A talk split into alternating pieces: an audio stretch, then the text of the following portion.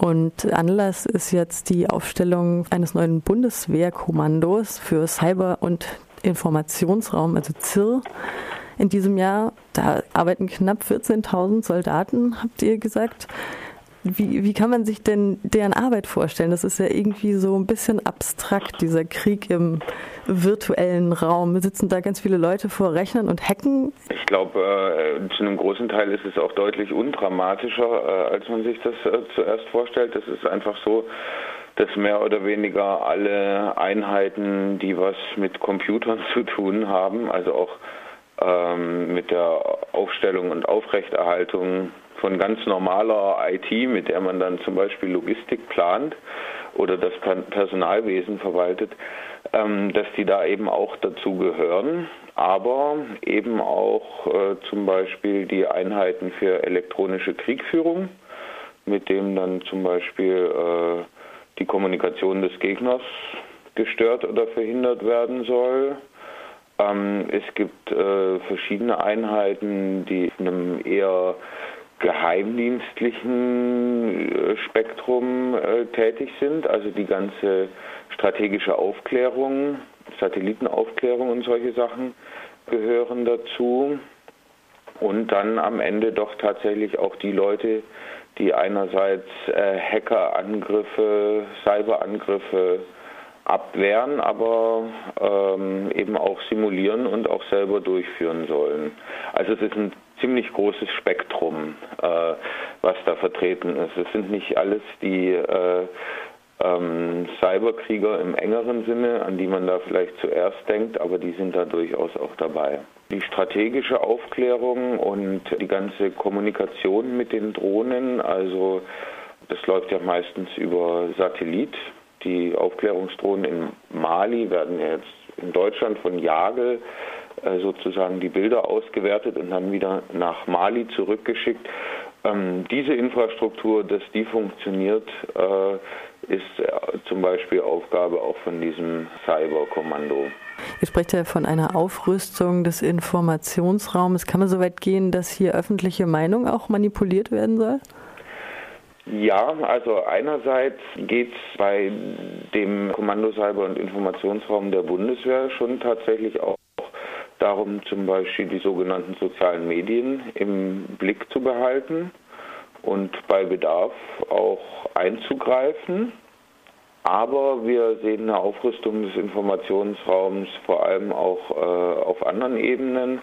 So haben zum Beispiel die Europäische Union und die NATO in den letzten Jahren, also zwei, drei Jahren, verstärkt Strukturen der sogenannten strategischen Kommunikation aufgebaut. Mit dem Hinweis vor allem auf äh, Bemühungen Russlands sozusagen durch das Senden von Nachrichten und Kreieren von Nachrichten äh, Europa entzweien und äh, Gesellschaften destabilisieren zu wollen oder eben auch Europa und die USA sozusagen auseinanderbringen zu wollen und dass man das jetzt seinerseits also die russische Propaganda seinerseits mit strategischer Kommunikation kontern müsse.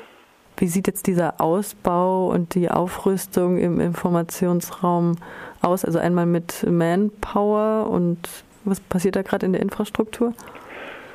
Also einerseits haben wir sozusagen im klassischen militärischen Bereich ähm, eben dieses neue Kommando, das ja in einem neuen Organisationsbereich vorsteht. Also der äh, Cyber- und Informationsraum hat einen eigenen äh, Inspekteur. Das heißt, es ist organisatorisch gleichgestellt Luftwaffe, Heer, Marine. Also es ist eine neue Teilstreitkraft und damit wird dieser Raum auch militärisch ganz neu definiert. Und auf der anderen Seite haben wir eben zum Beispiel äh, bei der Europäischen Union, äh, die hat in ihrem Europäischen Auswärtigen Dienst, das ist sozusagen Außen- und Verteidigungsministerium der EU in einem, ähm, hat eine eigene Abteilung für strategische Kommunikation eingerichtet. Die äh, beobachten die ganze Zeit Medien in verschiedenen Sprachen, in bestimmten Ländern speziell, äh, wo da äh, dann Russland dahinter äh, vermutet wird, arbeiten mit den Geheimdiensten zusammen, um Finanzierungsquellen von NGOs und Medien aufzudecken und produzieren sozusagen eigene Nachrichten, um dagegen Propaganda zu machen. Da finden sehr viele Schulungen statt. Da wird eine ganz neue Profession sozusagen draus geschaffen und das Gleiche haben wir eben auch auf Ebene der NATO, die da zum Beispiel ein Exzellenzzentrum äh, für strategische Kommunikation macht und sich dann einmal jährlich trifft und zum Beispiel darüber diskutiert, wie sieht jetzt strategische Kommunikation äh, im Kontext von Luftkriegen aus. Also auch da werden dann zum Beispiel Informationen über zivile Opfer von Luftangriffen der NATO die werden sozusagen als feindliche Propaganda begriffen und dann wird sich gefragt, wie kann man dieser Propaganda entgegenwirken, wie kann man diese Informationen tatsächlich auch unterdrücken. Also das sind so auf verschiedene Ebenen eben diese Aufrüsttendenzen. Bei dieser ganzen Datenflut und auch Manipulation, da liegt es ja nahe, dass vielleicht einige Leute auch das auf Verschwörungstheorien kommen. Wie geht ihr denn mit sowas um? Wir bleiben eigentlich äh, eben bei den Sachen, die sich da aus den Strategiedokumenten und aus offiziellen Quellen NATO, EU, Bundeswehr, Bundesregierung eben ganz klar nachweisen lassen, die es auf jeden Fall gibt. Ähm, und das reicht auch sozusagen schon, um sich da auch dagegen zu engagieren. Wir denken aber auch, dass es auch eine gute Vorgehensweise ist, dieses Thema mal in Angriff zu nehmen, weil wenn da eine Kriegführung, also da schreibt zum Beispiel das Europäische Parlament ganz klar von einem Informationskrieg, der geführt werden müsste. Und wenn dann so ein Informationskrieg stattfindet und sich da sogar das Militär dran beteiligt und es ist ein Krieg, der sozusagen auf die öffentliche Meinung und auch auf äh, äh die Einzelpersonen, denen die Zivilistin abzielt, dass das dann Leute auch irgendwie kirre macht, das ist ja auch irgendwo nachvollziehbar. Auf der anderen Seite sind eben diese Verschwörungstheorien tatsächlich auch ein Problem und das bringt ganz viel äh, Spaltung mit sich und das äh, driftet sehr oft eben in so eine äh, rechte ähm, Ecke.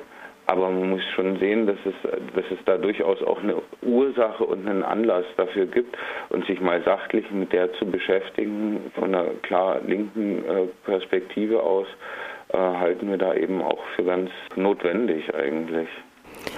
Wie ist es denn rechtlich, wenn diese ähm, Angriffe oder auch Angriffsabwehr oder wie auch immer, was da passiert, im Cyberraum stattfindet, muss, müssen sich die Soldatinnen und Soldaten noch an deutsches Recht halten?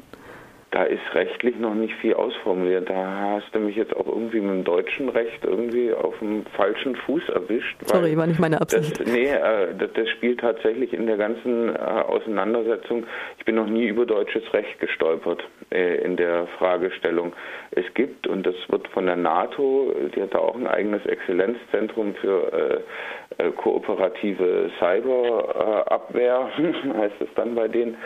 Ähm, da gibt es Bemühungen sozusagen, das Völkerrecht jetzt mal für den Cyberkrieg zur Anwendung zu bringen oder durchzuspielen und zu fragen, ab wo wird jetzt ein Cyberangriff dann tatsächlich mit einem bewaffneten Angriff gleichgesetzt und kann dann eben auch bewaffnete Gegenreaktionen auslösen. Das gleiche gilt dann natürlich auch für die eigenen ähm, Maßnahmen, aber sagen wir mal so, es gibt ja äh, Paragraphen, die das Vorbereiten und Führen eines Angriffskrieges von deutschem Boden aus untersagen, dass jetzt jemand auf der Grundlage argumentiert hätten, wir dürfen keine äh, offensiven Cyberkapazitäten entwickeln, wäre mir noch nicht begegnet.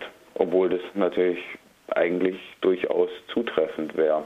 Aber im Weißbuch der Bundeswehr vom letzten Jahr steht ganz klipp und klar, dass offensive Cyberfähigkeiten hergestellt werden müssten. Das könnte man eigentlich auch als äh, Vorbereitung eines Angriffskrieges äh, interpretieren, spielt aber in der jetzigen Debatte äh, keine Rolle. Mich schockiert es auch ein bisschen, inwiefern da die Trennung zwischen innerer und äußerer Sicherheit und damit die Frage, was darf die Bundeswehr eigentlich im Cyberraum auch verteidigen und kontinuierlich überwachen. Diese Debatte wird überhaupt nicht geführt. Die Frage wird zumindest öffentlich gar nicht gestellt, sondern äh, die Bundeswehr ist jetzt eben zur Verteidigung ihrer IT-Infrastruktur und der deutschen IT-Infrastruktur zuständig und niemand stellt die Frage, ob das jetzt beim Computer der Bundeswehr aufhört oder die Computer des Bundestags oder äh, ihr Rechner zu Hause nicht eben auch äh, irgendwie unter die militärische Cyberabwehr fällt. Das ist tatsächlich noch überhaupt nicht geklärt und das, die Frage wird auch von sehr wenigen Leuten gestellt.